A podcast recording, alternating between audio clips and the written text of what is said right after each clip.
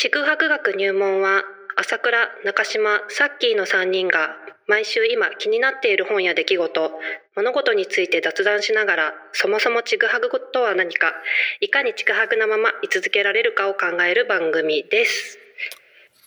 はあ、さっきです。こんばんは。え、なになに違った？めっちゃいい声。いやー、いい声だった。え？地方博物館のスイッチを押すと流れる、間違えたかと思った。あれを思い出しました。いやいや、合ってた。すごいびっくりした。あの、えーめっちゃ古古いなんか地図とかにボタンがついてて押すと、富山湾の開港は、みたいな。あれみたいだった。はい、すごい。あれ？ちょっと緊張、上手だね。緊張したからねね。これ来るよ、多分。あの、地方、地元 FM 放送局からあ、本当、はいはい。そう来そう。うん。なんかさ、あれ、なんだっけ、パーソナリティ募集、ホームページ見るとさ、時々してんだよね。うん、してる。えー、高山のヒッツというやつは。そうそうそう。なんか、えちょっと本当に。で夫に一回応募すればあそこって言われて。で、うん。あそこで話すけど、うん録音もさせてもらって、うん。ちぐはぐでも配信するってありなんですかね。え いいんじゃないのかなしたらなんか、会場と、あの、少額でもギャラをもらいつつ。圧倒的なさ、そのなんか、あの いやいや、怖いわ。いや、なんかある、そういうのあるかなって。なるほどまだちゃん、ねちゃんと募集してるよ。あ、本当？あ、してるんですか？してるしてる。うん。パーソナリティ？締め切りが5日後だ。うん。え、結構、締め切ってくる。いや、結構しっかりしてる。もう書類選考と実技試験及び面接の上採用だ。うんえー、実技。さっきさんいきますね。実技。実技。はい。はい。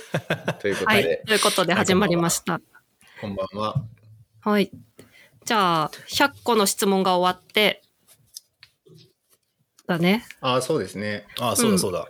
そうだった。100個の質問だった。長かったけど。で、長かった。うん。今回は本をみんな同じ一冊の本を読んでくるってことで。はい。はい。読んできました。あ、うん。一応あれでした。3期ですね。今日から。あ、そっかそっか、3期か。3期。おうさっき含めた3期が。あ、よろしくお願いします。お願いしますお願いします。すいません。3期だ。、はいやいや。い。12月入って3期が。うん。うん。ごめんなさい。いいえ。いやいや、もう師走かと思って。そうだね、早いね。あっという間だった。うん。早い。今年も早かった。うん。で、ね、りょうじくんもお子さんが生まれ、あ、おめでとうございますお。めでとうござあいまりがとうござす。います。生まれました。性別どっちでしたっけ？ボーイですね。おボーイ。おー。飛騨弁で言うとボーですね。ボーです。うんうん。今は奥さんの実家におるということで。はい。ああろ。なるほど、ね。録音のためだけに。はい。え、嘘？そうなの？あ、もう家に来てんの？あ、いえ、あの、録音のために今、自分自宅にいますけど、ほうほう。あ、え、家族全員嫁さんの実家の方にいるってこと今？うん、そう、そういうことああ、うんそうなんだ。へえ。献身的だね。うんうん。良いね。うん。うん。広げるんか広げんのか、はっきりしてくださいよ。すいませんね。私が遅刻したせいで、ちぐはいぐがちぐはぐ話はが、また。あぎくしゃくな空気ですよ、今。ーほんとねちぐは。ぐなぎくしゃくな空気でお送うりしてんます。。また、でもほら、ら。半身浴をしてたっていうね。忘れてました。りょうじくんが電話だよって言われてすごい焦ったよね。あなんかあったのかなと思って。大丈夫？大丈夫？って感じで電話出たら、何、え、どうしたんですか？大丈夫ですか？って言われて。7時半からですって言われたもんね。びっくりしたね。45分に電話して、お疲れーすって言ってましたね。うん。なんか大大変なことがあったら、全然伸ばしても大丈夫ですよって優しく言ってくれて、半身浴してるって言ったら、すぐ出てくださいって言って。信用しながら奇襲像を読んでるとか言ってたんで、それはもうすぐ出るべきですよ。早く出てくださいって言われてね。すいませんでした。本当 OL かよって感じで。そうなかなか、ほん、OL ですね。OL だね。いや、おジ風呂で本読んだりするっっていう。ジェラピケに見える。今着てるやつがね。違う違う違う。いや、するけど、するけどさ、おけどさ、うんする、するけど、するけどね。うん。いや、タイミング、タイミング。はいはい。はいじゃあ、はいほ本題に行きましょうか。ほい。はい。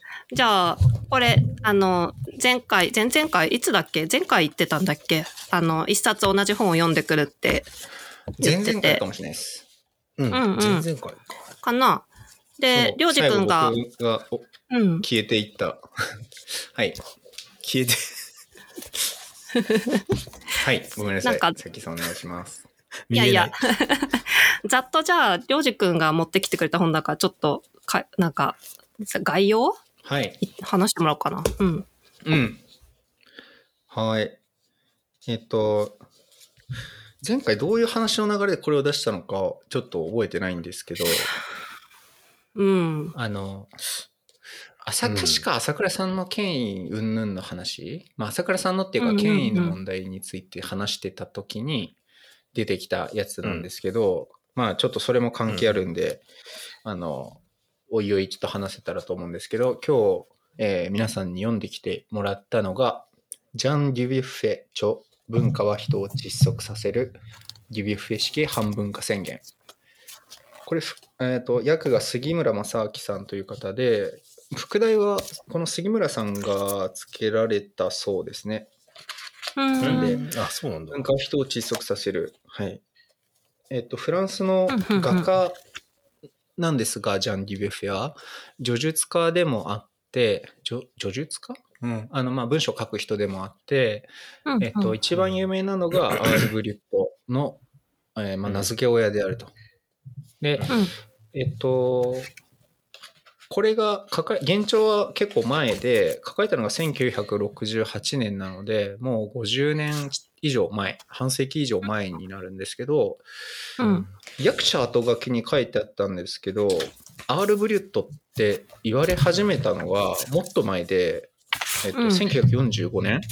うん。なんで、えっ、と、終戦の頃というか、まあ戦時下ですね。うんうんそうだね。えっ、と、アール・ブリュットっていう言葉を最初にデュビュッフェが言ったらしいです。で、うんなんで、まあ20年後ぐらいにこの本という形で書いたものが、今、あの、初翻訳って形で僕たちは読めるんですけど、なんでまあざっくり内容を話すとすれば、そういうアール・ブリュットの思想的な背景みたいなものが、まあつ、つかめるような本なのかなと思って、うんうん。はい。で、アール・ブリュットがそもそも何なのかっていう話をした方がいいのかもしれないですね。ね、そうだそれだね。ね。うんはい。あの、お二人どうですか？アール・ブリュットと聞いて、イメージするものでもいいんですけど、何かあったりします？それとも、こういうもんだよねっていうのがもしあれば。うーん。まあ、アあルブリュット、はいはいそう、本の中に書いてあるけどね。まあ、多分ね、皆さん聞いて調べると、アウトサイダーアートって出てくるんですよね、多分、日本だと。うん一緒になってるから、うんうんうんあのウィキペディアとかでも、アールブリュットって調べても、多分、アウトサイダーアートの項目に飛ばされるんですよ。うん。だから、うんアウトサイダーアートだったら、少しは、もう少し馴染みがあるのかな。そうだね。いわゆる障害がある方とかが描くものとか、あと、ね、絵のプロじゃない人たちが、うん。絵じゃないわ、うん。そのアートのプロじゃない人たちが、その、生み出してきたうん。アー,、まあ、アート、アートっていうの？その、まあ民芸とかも、あの、距離としてはすごい近いところにいるんだけど、うんうん。そうね。思った思った。うん、日本で言うとね、あの、あれですよね。山下清とかね。有名なのは。うん。とか今で言うと、勝負学う園んが福井、うん。あのね、熊本かな？やってることとか。うんうんまあ、宗像志功とかも極めて、あの、そうだね。いや、でも志功は、作品はあんな感じだけど、本人は学がある人だからちょっとどっちかちょっと、そこら辺、明晰に分かれられない部分ではあるとは思うんだけど。うん。そうですね。結構難しいところだとは思うんですけど農民芸術とかもね、その辺も多分混ざ,、うん混ざってくるけど、うん。微妙に違うし、まあ今のアウトだからサイダーうん。アートっていうのは、えっと、イギリス人の評論家が70年に、1970年に、うんえー英訳をした際にそういう訳し方をしたらしいですね。あうんあなんかあ、それなるほど。ちょっそういうことか。うんうん。ちらっと調べただけなんで、どのぐらいなるほど、あなるほどの。正確な情報かわからないんですけど、あ、うん本当だ。アメリカそうみたいに普及した時にアウトサイダーアートっていう、あ、そっか。うん。プリミティブアートとか民族芸術とか心霊呪法の作品も含まれるようになったか。あなるほど。うんうん。さっきさんどうですか？例えば、なんか具体的な作品なり作家でもいいんですけど、とそうか、なんかうんまつわるものとか、そうだね。私これ聞いて最初思いついたのが、あの、ヘンリー・ダーガーっていう画家さんがいて、そうですね。う。うんんうん。その人をパッて思い出したかな。なんかすごごく、うんうんまあ孤独に生きて、自分の世界をこうずっと描き続けて、うんまあ見つかる、ねうん、見つかる前に亡くなっちゃったけど、世に。うんうんうんうん。そうそ妖精と子供たち、ねう。うん。戦争してるやつをね。そう、少少女たちがね、なんかいろいろ戦うやつだけど、あまりに引きこもりすぎて、うんうんうん。女の子の裸描くときも男性器がか描かれてたりしてて、だから男性と女性の区別がうんつかないぐらい社会と接点がなかった人ってうん言われてるよね。うんうんううんんうん。うんうん。でもすごくいい絵描くよ性ね。の遠さで言うと、うん、そうですよね。うん。宮沢賢治とかもうんうん近いうんうんというかそうだね。うん。割と生涯結婚しなかったみたいな話も。うんうん。まあ、賢治がどうかっていうのはまた別の話だと思うんですけど、でうん。一応なんか小難しいというか硬い定義を、えっ、と、デュエッフェ自身の言葉を引用して役者と楽器に書かれてたので、うん。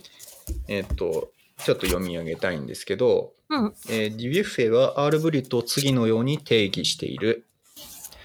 えっと、自然発生的で、かつ強力に発明的な性格を持ったあらゆる種類、デッサン、絵画、刺繍、造形、あるいは彫刻された像などなどの作品、慣習的に芸術と呼ばれるものや紋切り型の文化の影響をほとんど受けていなくて、職業的芸術界とは無縁無縁の無名の人々の手による手になる作品が、えーアール・ブリュットの一応な定義らしいですね。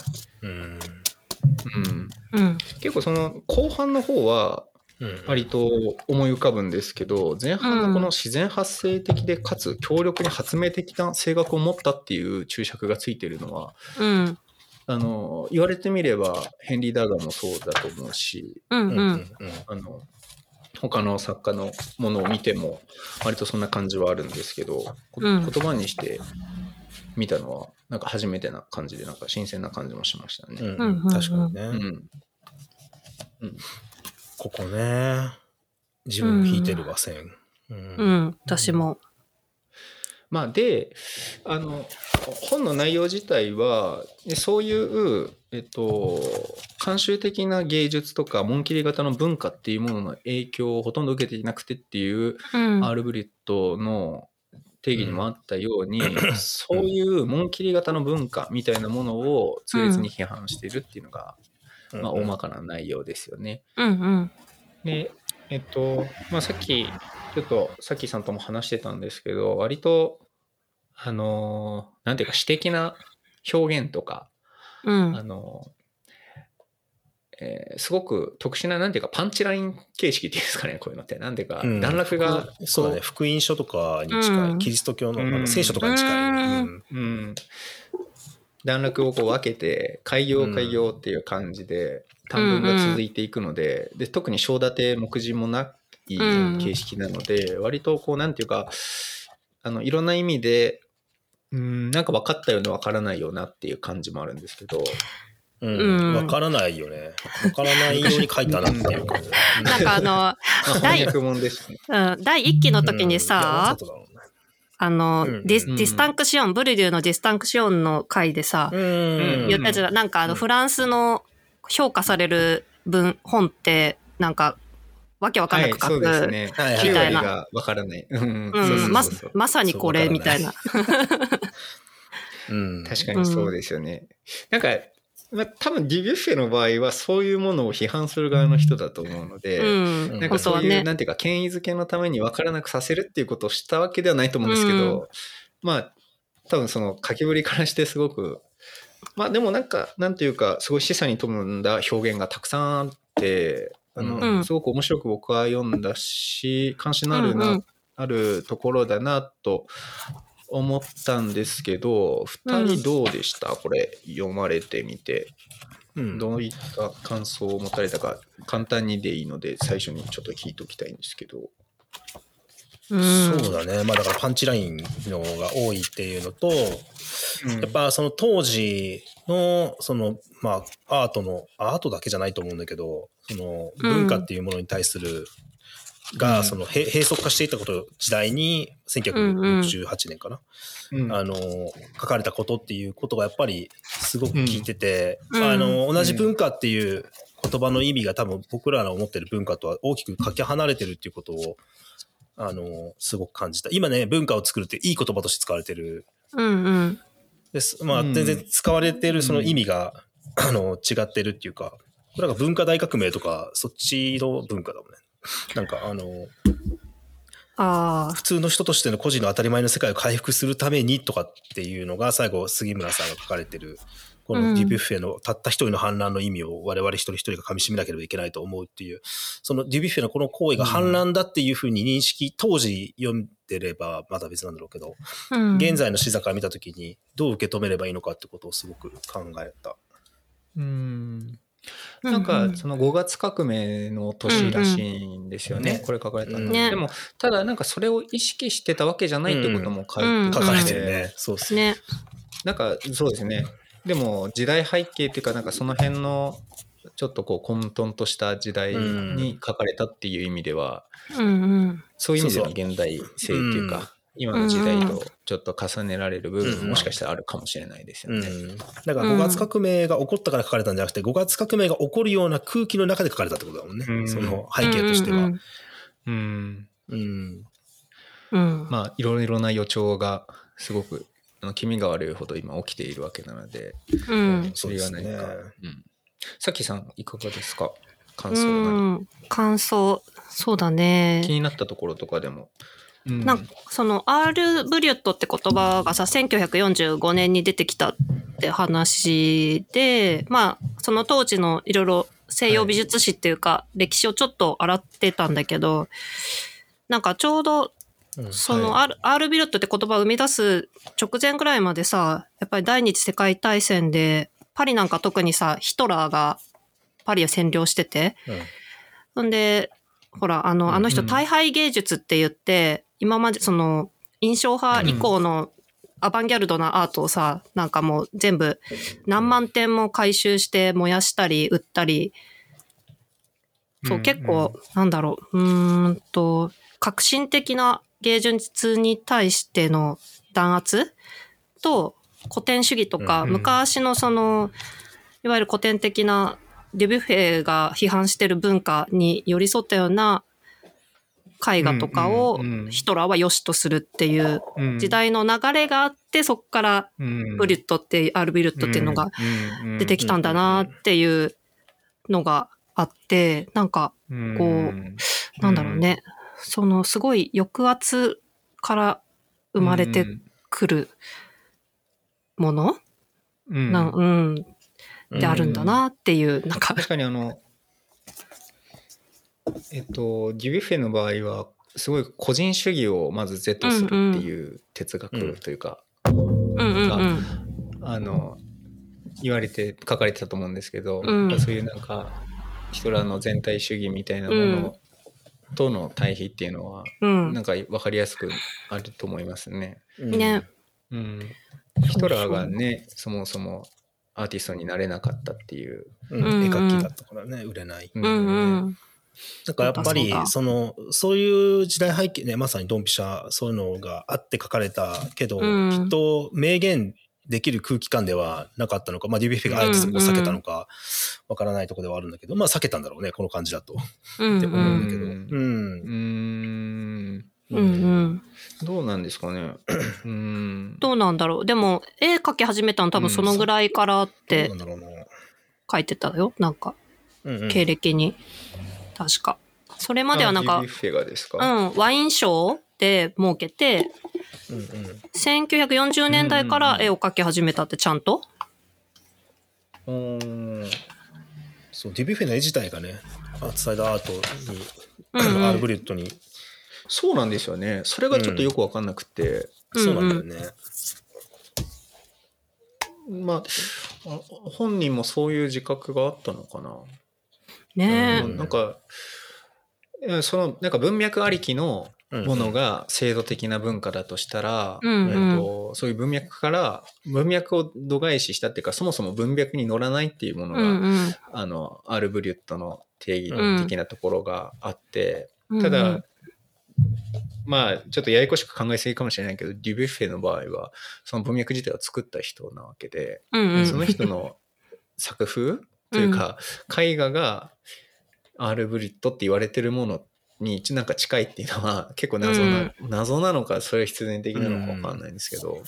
あれなんかそう、これって書いてあったっけ、うんなんかさ、そういうの、自己、自己矛盾的な感じのことをさ、友人の画家なんかなんかにさ、指摘されて喧嘩別れしてるみたいな。うん。うん。書いて書いてあった書いてあったよね最後の方が解説にあったと思う。ううんん。でもなんかまさに民芸運動の後半のなんかこう民芸の人たちもそうだよね。河合とかうん浜田とかっていうのも、その喧嘩別れしてるんですか？いや、あのーその、民芸じゃないけど、民芸のものづくりしてるっていう状態？その。無垢あな、ー無垢になれない人が無垢を目指してやってることって、うん。ああ、なるほど、なるほど。そういう入れ子構造が、まさにこの、ね、アール・ブリュットとリュビッフェの関係であったりとか。するって、生きててもよくあるからな。うんうんうん。思った思った。うん。だから結構この、うんちょっと飛んじゃうかもしれないんですけど、こういう、この本を、あの、距離を置いて見るには、うんまあ、ちょっと不勉強なのであんまりいろいろな例が出てこないんですけど、村上隆さんの、うんうん。あの、なんだろうんう、芸術企業論でしたっけ、なんかああいうちょっと、なんていうか、えー売れるっていうこと。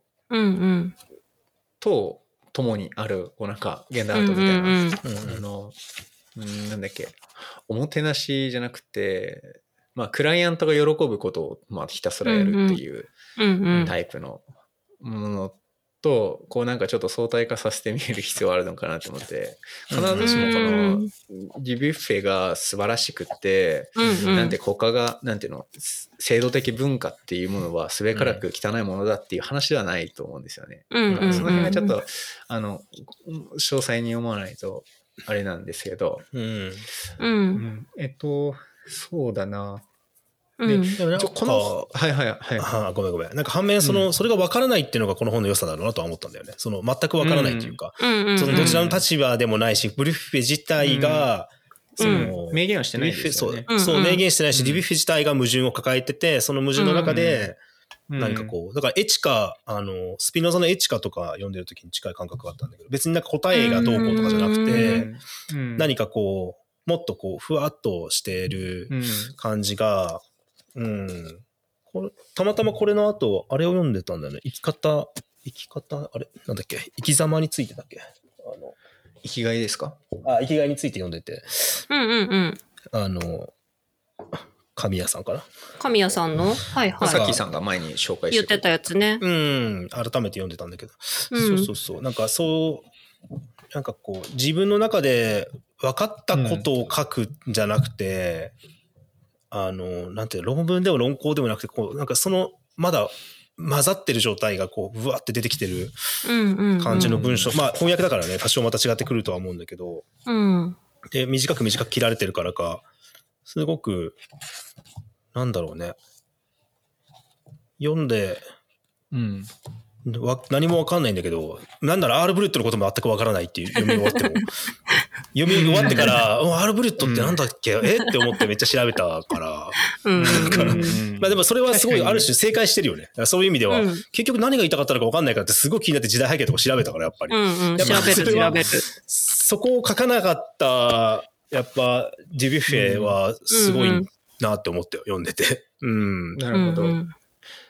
うんうんはい、け超枝葉なんですけど、あの、うん。浅倉さんが今言った、その、わからない、えっ、と、まま書いていくみたいな話で、えっ、と、そうじゃないものとして論考とか論文っていうふうにうんうん。言われてたと思うんですけど、割と、あの、最後に整理するかどうかの問題みたいなところはあって、ああ、そうなか、なるほどね。うんうんうんうんうんわからないものを書いていくには書いていくとは思うんですけど、ごうんめんなさい、で超枝葉なだったんですけど、今のは。いやいや、なんか、まあまさに。まあでも確かにその R ブリュットっていう単語自体も多分出てきてなかったとは思うんです。そうそうそうそう出てきてそうだね。あれ、出てきてほとんど。出てきない気がてないんじゃないかな。ううんん、気がする。だからまあ、うん。だからその矛盾を、あの、なんていうか、引き受ける意味でも、そういう概念みたいなものを持ち出すんじゃなくって、うんうんうんより抽象的な、というか、具体的なというか、あの、うんこういう人がいて、うん。あの具体的な R ブリュットの作家一人だけ多分出てたと思うんですけどなんうんかそういう人の話をちょっと書いてみたりとか、うん。えーっともう少しなんか私たちの文我々の我らの文化だっけななんかそういううん主語で書いたりとか、うんよりこうまあそのまさにふわっとさせておく部分はふわっとさせておくけど割と痛烈な部分は痛烈っていう。うん。ううんうんん。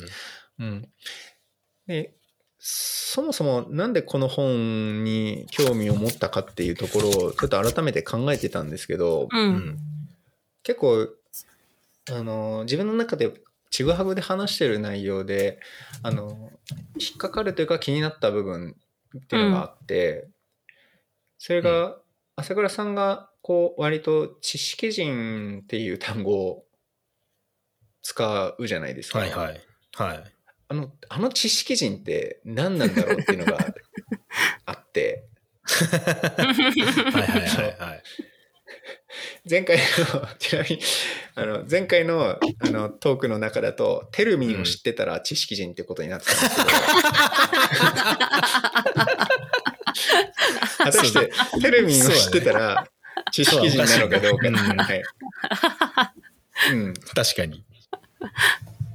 で、まあ、ちょっと具体的な暦名を出してしまいますけど、うんうん。霞文庫の、うんうん。えー書かれてる方々っていうのは、うん。まあ、飛鳥さん曰く飛騨における知識人だっていうふうに言言われてたと思うんですけど、うんまあ、その、その人たちがどうかっていうのはさておき、じゃあそういう人たちってどういう人なのかなっていうところとか、その、うん。えっと、僕が、まあ、朝倉さんを割とやり玉にあげて、えっと、権威の話をしてると思うんですけど、それでもその知識層みたいな意味で使ってる部分があるなっていうことを今回改めて思って、うん。で、うん、だから別に朝倉さんに限った話じゃなくって、こういうラジオみたいなことをしてる私たち3人もそうだし、うん。ん、なんだろうな。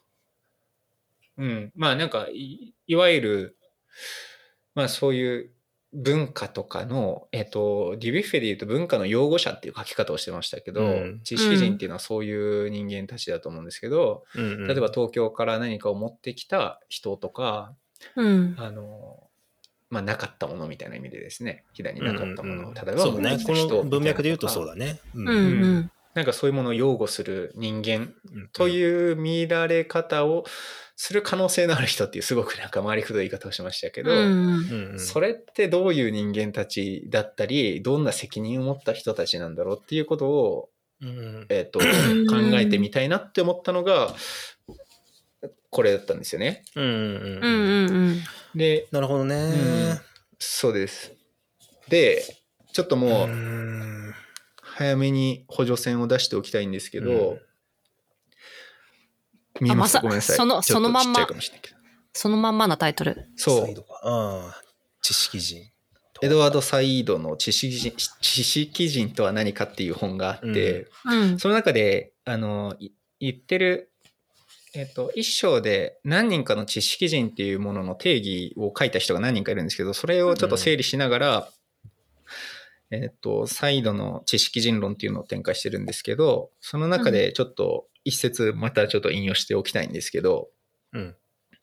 えっ、と、知識、えー途中からなので、えっ、と、私が主張したいのは、知識人とは、あくまでも社会の中で特殊な公的役割を担う個人であって、知識人は顔のない専門家に還元できない。つまり、特定の職務をこなす有資格者階層に還元することはできない。私にとって何より重要な事実は、知識人が公衆に向けて、あるいは公衆になり変わって、これは公衆トイレの公衆ですね。になり変わってメッセージなり思想なり姿勢なり哲学なり意見なりを、えー表彰イコール代弁。でルビにレプリゼントし肉付けし明晰に言語化できる能力に恵まれた個人であるということだ。っていう、えーまあ、定義があるんですね。で、そのレ、レペゼンする人っていう、うんまあ、すごく簡単に言っちゃうと、うんうんうんっていうのが知識人の、まあ、一つの役割というか定義としてうん。挙げられていうんて多分重要なのはそこだと思うんですよね。そうだね。何うん何をレペゼンしてんのみたいな話。だだからなんか今日、あの、3人で話したいなって思ったのは、あの、まあちょっといきなり飛んじゃうかもしれないけど、うん。えーレペゼン何ですか？みたいな話から入りつつ、レペゼンってでも代表とかの方が意味合い強いから、それと、うんその表彰するっていう、とか代理、うん代弁するみたいなの。まあ一緒なのかな、うんうん一応。英語としては一緒だから。うんうんなんか、そのあたりのことを話せたらなって思ってて、一応ちょっとぼやっとした問いとしてはそういうのがあるんですけど、はいはいはうん。い。なるほどなうん、今までのところでちょっと結構話しちゃいましたけど、どうですか、お二人？う。うんん。うん。まあだからさっき、あの、まあ文化もそうだけど、知識人とか、とか、なんだ、文化人っていう言葉もやっぱりこう、乱用されてる。意味合いが、うん、広くなってるうん。のは間違いなくて、うん。なんだろう、サブカルチャーが全然もうサブカルチャーでも何でもないのと一緒で、はいはいはい。うんもう売れてるんだったらメインカルチャーだろうっていう。うん。うん。うん。アンダー、アンダーグラウンドとかもそうだよね。うなんか、ん。よく聞く。うん。うん。全然アングラじゃなくなってるアングラっていうか、カうんルチャー化したらもうアングラじゃない。う。うんん。まあそういうところはあるよね。それが消費されるようになった時点でもうそれは、あうん本当の意味のアナーキーやアングラではないみたいな論って、うん論調ってよくあるんだけど、うんまあそれもあるし、その、なんそのレペゼンする代表者になる範囲があまりにも広い、なんか、のはあるね。なんなんだろう。その、言ったもん勝ちほど、なんだろうな。難しいよね。その、うん。専門家的な感じで出てきてるけど、う。うんん。その専門の分野がさらに細分化されてるっていうか、その、そのことを誰よりも詳しい人っていうよりは、そのことを使って誰よりもうまく話す人が専門家っていうか、コメンテーターとかになってるから。その、またなんか少し前の、多分世代か、世代論になっちゃうんだけど、世代っていうか時代が、時代論なのかもわからないけど、少しやっぱり上の世代の人が言ってる知識人とかとはもう全然ニュアンスが違っちゃってるというか、うん。うんと、それは本来的な知識人から変わってしまっているってことですか？まあその本来的ながどこにあるのかはちょっとうん。非常に難しいんだよね。うん。どこのタイミングでそれを、まあ明治だとは思うんだけど、うん。そうなんだよね。うんそれってしかも変容するからさ、その、初めて日本に持ち込んできたっていうことなのか、うん。それを誰よりも深く理解してる人を果たして、で、やっぱりささっきちらっとで、んあの、りょうじくんが引用してくれたところにあったように、それをこうちゃんとうまく話せる人というか、その代弁できるというか、うん。そこがまあ、書ける、書けるは話せる。うん。うん。っていうところがすごく重視されて、それで言うと、うんまあ最近、最近のそうかいやつはって言い方は全然間違ってるんだけど、なんかこう、書く、長文書いたり、論考書いたり、論考じゃなくてもいいけど、長文書いたりしないから、自分の思ってることを言葉にして、あの、うん伝えるっていうことは、絶対に減ってるのは間違いないなとは、あの、少し前の時代から、要は息苦しさを感じてたりとか、思うことがあるっていうのを、なんか、うん。文学とか、その、うん、なんだろう、何かこう論として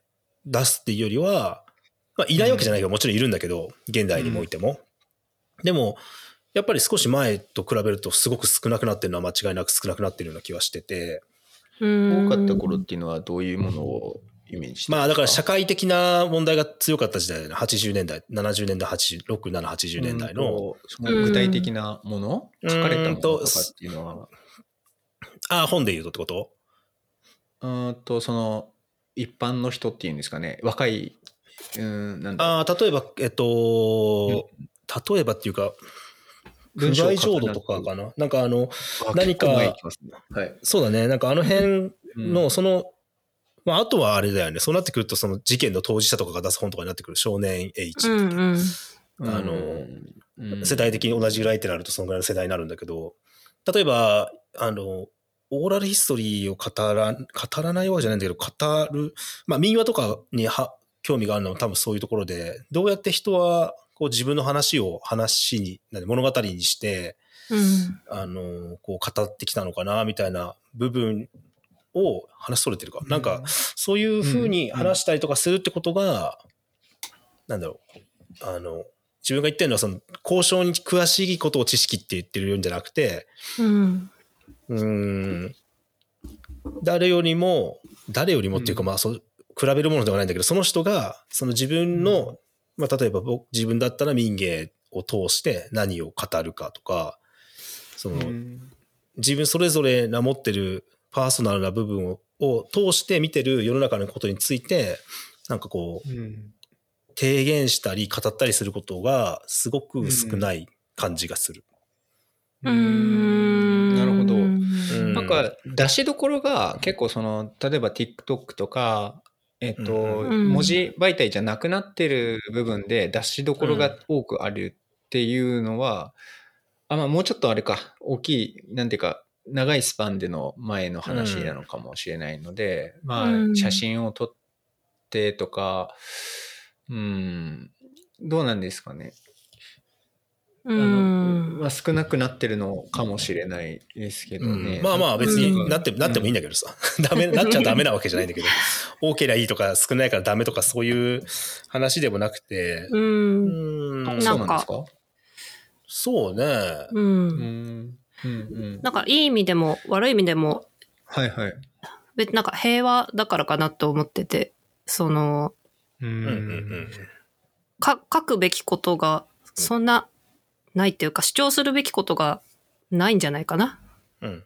今の人には。そこまで強く、切羽詰まってないっていうか、なんか私もに、日本人のヒップホップ聞いてると時々気恥ずかしくなるんだけど、なんか、そこまで行かれる対象ないじゃないですか、今の日本って。なんか、そう、そこまでの、すうん、ものがない中での表現方法として、なんかこう気恥ずかしく、聞いてると気恥ずかしくなるっていうか、なんかその、そんぐらい平和な世の中なんだろうなとは思う。うん。うん。うんうんうんうん。なんていうか、リアルでもドープでもないリアルみたいな、うん。そういうものに囲まれてて。うんうん。ううんんそうだね。ううんんあの、そうですね。もうちょっとこう、知識人についてのうん。書かれたことをちょっとだけかいつまんで読みたいんですけど、はい。えっ、と、えーサイードが引用してるバンダっていう人がいるんですけど、バンダが真の知識人について、真の知識人とは、うん。えーリスクを背負うもの、つまり火あぶり、火あぶりの刑にあったり、追放の浮き目を見たり、十字架にかけられる覚悟のできているものと言ってのけるところにあるというふうに書いて、うん。うんうん。まあそういう自分のえーまあ、利害というかを超えて、自分のリスク、まあ、うん。昔はもっとし生命に関わるようなものだったと思うんですけど、今で言っても、あの生命の、なんていうか、政治的なだったりとか、うん。危うくな立場がなることも厭わないとか、まあそういうものだったりとか、えっ、と、もうちょっとこの活動の目的っていうところで言うと、えー人間の自由と知識を広げることっていう、えーうん。書きぶ書き、えー書いてある部分もありますね。うんうん。まあ、うん、そういうこととか、そういうなんか態度の部分もあるし、活動の目的の部分でも知識人っていうのはいろいろ、えーとうん。定義づけられるというか、まあそういうイメージっていうのはできてると思うんですけど、まあ、あとは代理することを使命とする。うんうん表彰、うん。レペゼン、まあレペゼンというとうんちょっと別の意味になっちゃうけど、うんうん。表彰、代理、代弁することを、えー使命とするえー人たちのこと。うんうん。って言った時に、そう、でも、朝倉さんがさっき言った通り、その弁が立つ人っていうのが、そういう人間なのかっていうと、あの、で、そうなっていった場合に、このサイドの本読んでた時に思ったのは、割と今でいうインフルエンサーとか、うんうん。その講習に向けて発信力のある人っていう風な定義でいくと、真っ先に浮かぶのはインフルエンサーだったりとか、うん。代理する、ただ代理してるのかわかんないけど、代議士とか、うんあのなんかそういう風なのが浮かぶんですけど、じゃあ彼らが知識人なのかっていうと、そうではない。うんうんうんうんそうだわけでね。まあ、ろいわゆる論破って言われるやつになっちゃうからね、全部が。ああ、なるほど。なんかうんうんまあ、ひろゆきさんが特にあれだけど、論破、論破したやつ賢いみたいなのって、うん実は全然本質的なとこには行ってないっていう。うんうんうん。ただしね、これっておかしくないですかっていうのは、そのうん問題を解決するプロセスではないし、あの、プロセスかもしれないけど答えではないんだけど、その、うん。うん。うん。だからまあ、あの、誰の本だ？最近読んだ本に書いてあったんだけど、ちょっと待ってね、引用が。うん。えーっと、あ違う、これじゃないや。そう、なんか、あの、いくつか思うことがあって、まあ、一つは、うん。あの、学、福沢、福沢諭吉の学問の勧めっていうのがうん。あるじゃないですか。はいはい。有名なやつ。あの、天は人の上に人を作らず、うん。人の下に人を作らずで有名な、はい。あの別にそれ言葉自体は福沢諭吉の言葉じゃないんだけど、その、うん。その話で、あの、平等を説くんだけど、福沢諭吉は。うん。うん。平あの人が言ってる平等ってその結果の平等じゃなくて機械の平等なんだよね。あの皆が参政権を持ってそう成人参加できるとか健康で学習を受けられる平等こそが最低限必要だっていう人間にとって必要だってことを言っててうんで僕らが今の時代で言ってるのは機械の平等全員が同じ結果になることを平等だって言ってるからその誰でも大学で出れていい企業で働けるような社会が平等な社会だって言ってるんだけどあの本来は機械の平等。そのそのチャンスが全員にあるっていう。でその社会は実現してってある意味。みんなある程度平等に機会はある。あの、うん。まあすごくね、貧富の差がないわけではなあの、あるにはあるから見えないところで、もちろんその全員が携帯電話持っててとは言い訳ないけど、まあ全員に近い数の人がそういうふうに持ったり、情報に接する機会を持ってる中で、うん。機会の平等は達成されたと。で、あの、えー結果の平等っていうのは、まあそれぞれだって考えたときに、あの、なんていうのかな、こう、当たりは、あと、答えがあるって思ってる人が多いなっていうのをすごい思ってて、世の中には答えがあるって、あの、正しい答えがあるって思うんだけど、実はそんなことはない、うん。あの、くて、あうん。の答えがわからないこともたくさんあるし、うん。まあ答えに窮することもたくさんあるんだけど、答えが絶対あると思うから、なんか誰かが誰かを論破するっていうのはすごいこう気持ちいいみたいな。そうだうん。そうだみたいな、よく言ってくれたみたいな、俺の代わりによく言ってくれたみたいなのって政治で的に使われるプロパガンダとか、プロパガンダもそうだし、まあ一番身近なのはあれかな。達成する気がないマニフェストとかだよね。なんか、うん。受かるために言ってて、受かったら別に、その別に方便でしたとは言わないけど、なんていうの？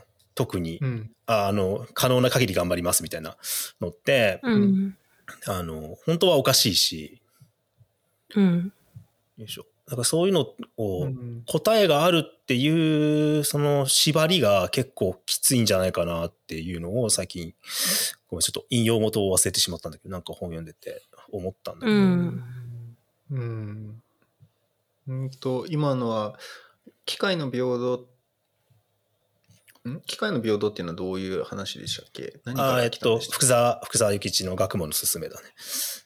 うんで、そ前の、うんああ、そうそう。だから、えっと、何から来たんだっけ？こうやってまた話がごちゃってしちゃったんだよね。えっと、えっと、あ、そっか。えっと、レペゼンとか、その、うん。正し、その正しさみたいなもの、その、うん。その前提がうん。本当にあるのかなっていう話から来たのかな。ちょっと待って、今、頭がうんうんうん。回ってないな。うん。うそう。なんだよ。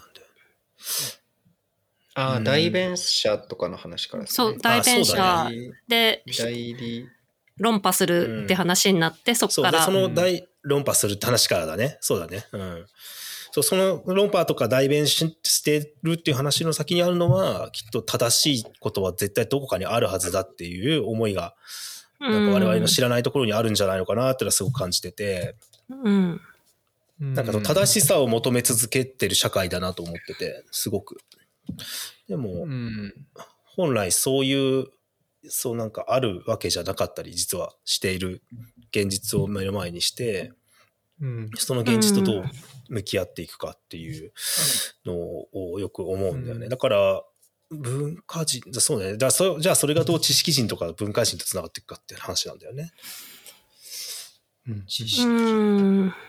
そう、だからうん難しいね。だから自分が多分ふわって言ってたのは、その自分の思ってることを自分それぞれの、その、さっきも言ったけど主婦であるとか、こう、うんうん。お店をやってるとか、そういう自分なりのメス、自分のパーソナルな、あの、物差しを使って測ったりとか、自分の目線で物事を見るっていうことをせずに、なんか誰かの借り物の、その、物の見方とか、物の、えっ、と、考え方、例えば SDGs でとかっていうようなこと。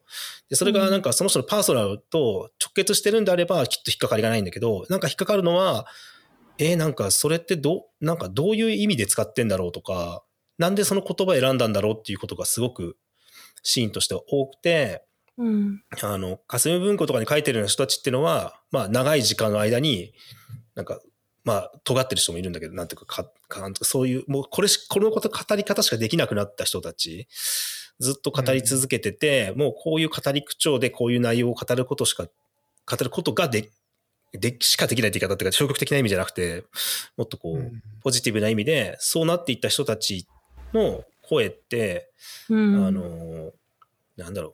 まあ、その、正しい、正しくないとかは別として、だけど全員、みんながそういうふうに言えて、みんながっていうか、そういうふうに言える人が多い方がいいよなとは思うんだよね。あの、何かあった時に、いいよねって、ただいいよねじゃなくて、どこがどういいのかってこととか、嫌だねって言った時に何が嫌なのかって話を、もう少しこう、まあ、議論したいわけではないんだけど、あの、か、それぞれの、形形で考えられるようになってくることもすごい大事なんじゃないかなとは思ってて。うん。うん。なんか、正しさとか答えがないっていうのも、それが前提になると、まあ、ね結構その話っていうのは繰り返しになりますけど、うん割と思考停止で、その個別、個別では正しさっていうのはやっぱりあって、うん。あの、まあ、うん、霞文庫についても、やっぱりそのなんか、科学的に正しいかどうかっていう話はあると思うんですよね。うんうん。うんう。ん。なんか、うん、まあ、すうん、まあ、それはさ、そうだな。うん。なん、うん、なんだろうな。だから、だからでもやっぱ入れ子、やっぱさっきのさ、あの、アールブリュットの話と一緒に全部入れ子構造になってて、さ、こう自己矛盾が出てくるんだよね。うんそのあいやいや、えっと、そ、そういうことじゃなくて、やっぱりそのなんか、えっと、でなんかそういう人たちは何を、じゃあこう、代弁しようとしてるのかな、みたいなことを考えてみるのも、うんうんあの、面白いなって思うんですよね。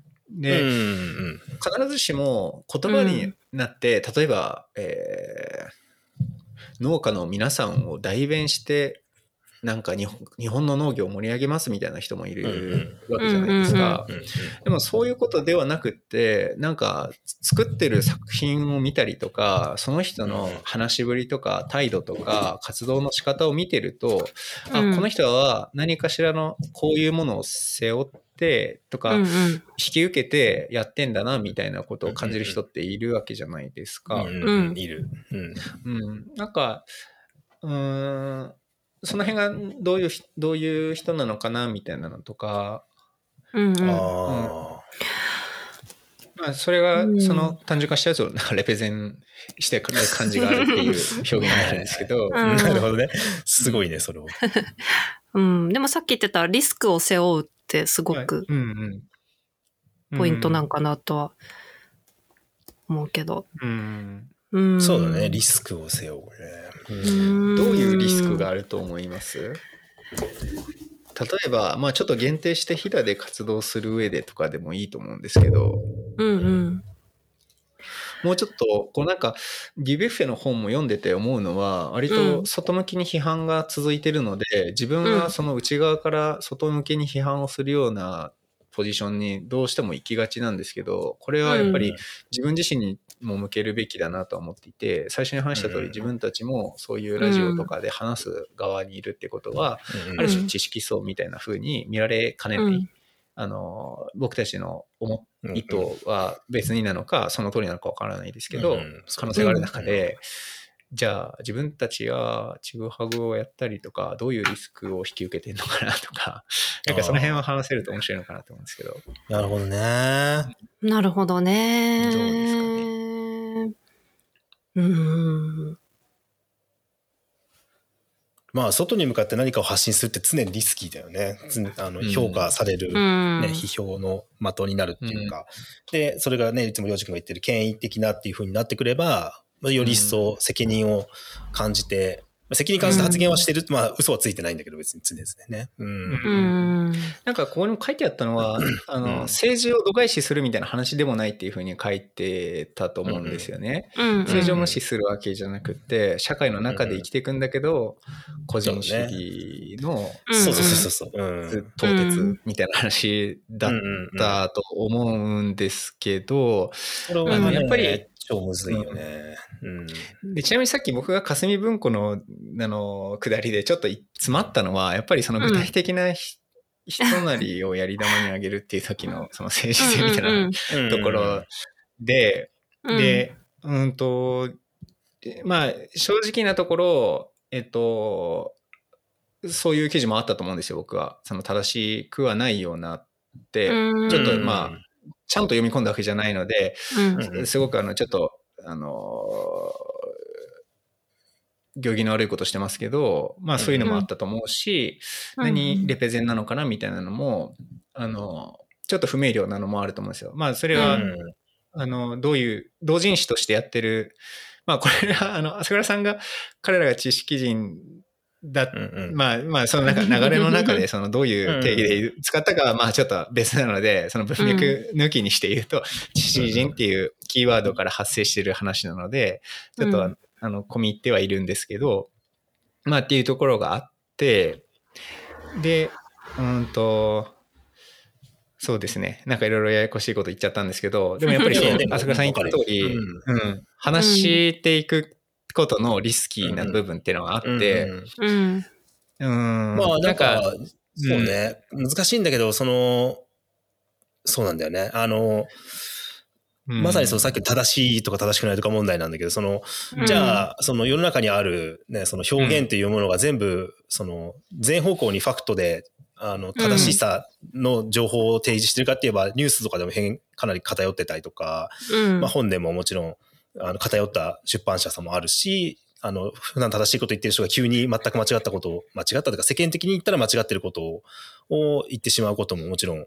で、それでこう、ねめちゃくちゃ溢れてますよね。あるね、ある、ううんん。で、でもそういうことを言う人がいるということも、やっぱりもう封殺してはいけないっていううん、こともあって、批判はするべきだと思うんですけどね。うんうんうんう。うんんそう。で、その批判のなんか方向性が間違っちゃったりとかするのはまああるじゃない。喋ってる時でもあるし、なんかうんうん別にそいつを傷つけようとしてるわけじゃないのに最終的にすごい傷つけちゃって、あ、ごめんみたいになるのっていうのは、まさにそういうことで、そう分離できないというか、で、うんまあ、さっきも言ったみたいにそういう話しぶりしかもうできなくなってしまった人って別にあのネガティブな意味でもなくポジティブな意味で言ってんだけど、うんでそういうものの中に、あの、全体としてはなんかこう、正しくはなかったりとか、まあ自分もあるよ、そのなんか、うわー、うわーっていうのもあるんだけど、あ、別に霞文庫だけじゃなくて、よ本を読んでて、途中で気づくみたいな、うわ、これはちょっと偏ってるっていうか、ちょっと変なことになってるなって。でも、でもなんかあるんじゃないかなと思って目を澄ましたりとかするっていうことも、うん。ある種多様性としてすごく大切で、これは一体どういう事象からこういうことが生まれてきたんだろうとか、なんでこの人はそういうこと言うんだろう。だから、よく言うのが、その、主張は全然、主義主張は全く合わないんだけど、楽しくは酒飲めるみたいな人がやっぱたくさん周りにいて、うん。なんかう、ん。直接会った時とかに、なんであんな書き方するんですか？とかって聞くと、いや、なんか書くとああなっちゃうんだよね。悪いと思ってんだけどね、みたいな。え、何が悪いと思ってんですか？みたいな話を、まあ、直接したりとかしてると、あ、そういう思いがあったんだなとか、なんかうん。あか偏ってんなとか、固まってんなとか思うこともあるし、うん。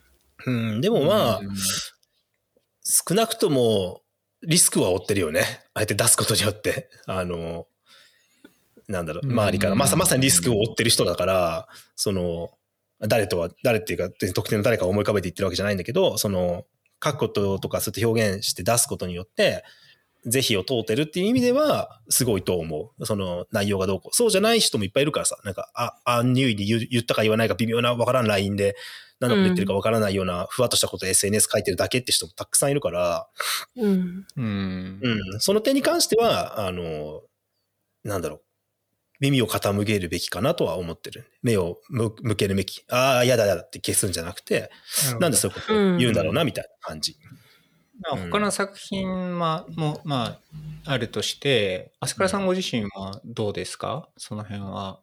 踏踏み込んうん、あいえいええっとそういうリスクの背負い方っていうか引き受け方みたいなところで多分僕が朝倉さんに権威っていうワードで何かを聞こうとしてる時っていうのはその辺の,、あの何を引き受けようとしてるのかとか、その批判の対象とかででその辺多分朝倉さんがあの処世術というかうまいなって思う部分っていうのはやっぱり地方で生きていくっていうことのそういう言った言わないとかもそうだし、うんうんうん。あのなんていうかラインを見極めてるというかすごくそこに敏感なあまりうん踏み込まない部分っていうのがあって、うんそれを踏み込んでくださいっていうふうにまあ後輩からすれば思うわけですよね。はい。で、それはやっぱり、なんていうか、あの、なるほどね。はい。でそれはずっと言ってることだと思います、僕は。うん。まあ言ってくれてるね。ううん。まあ敏感に感じ取って、なんかそういう意図はないんですけどね、みたいな言い方するからね、すごく。そう、ネガティブな意味ではなくてってめっちゃ言うんだけど、もうすごいネガティブに言ってるんですよ、それまでの間に。うん言ってる言ってる。まあだからそれは、あの、毎日、いや、なんか、そう、あーなんか砂糖めちゃめちゃかけた後に塩一つまみで、なんかバランス取れるっしょみたいな、うんそういうことなのかなみたいな。いや、だからそれはバランス取れるっしょって食ってバランス取れてねえじゃねえかまでなんだよ、多分。ある意味で。うん、そういういや、どうなのかないや、なんか味音痴の人が多い気がするんですよ。ああ、そういうことね。そうんうんうん。あ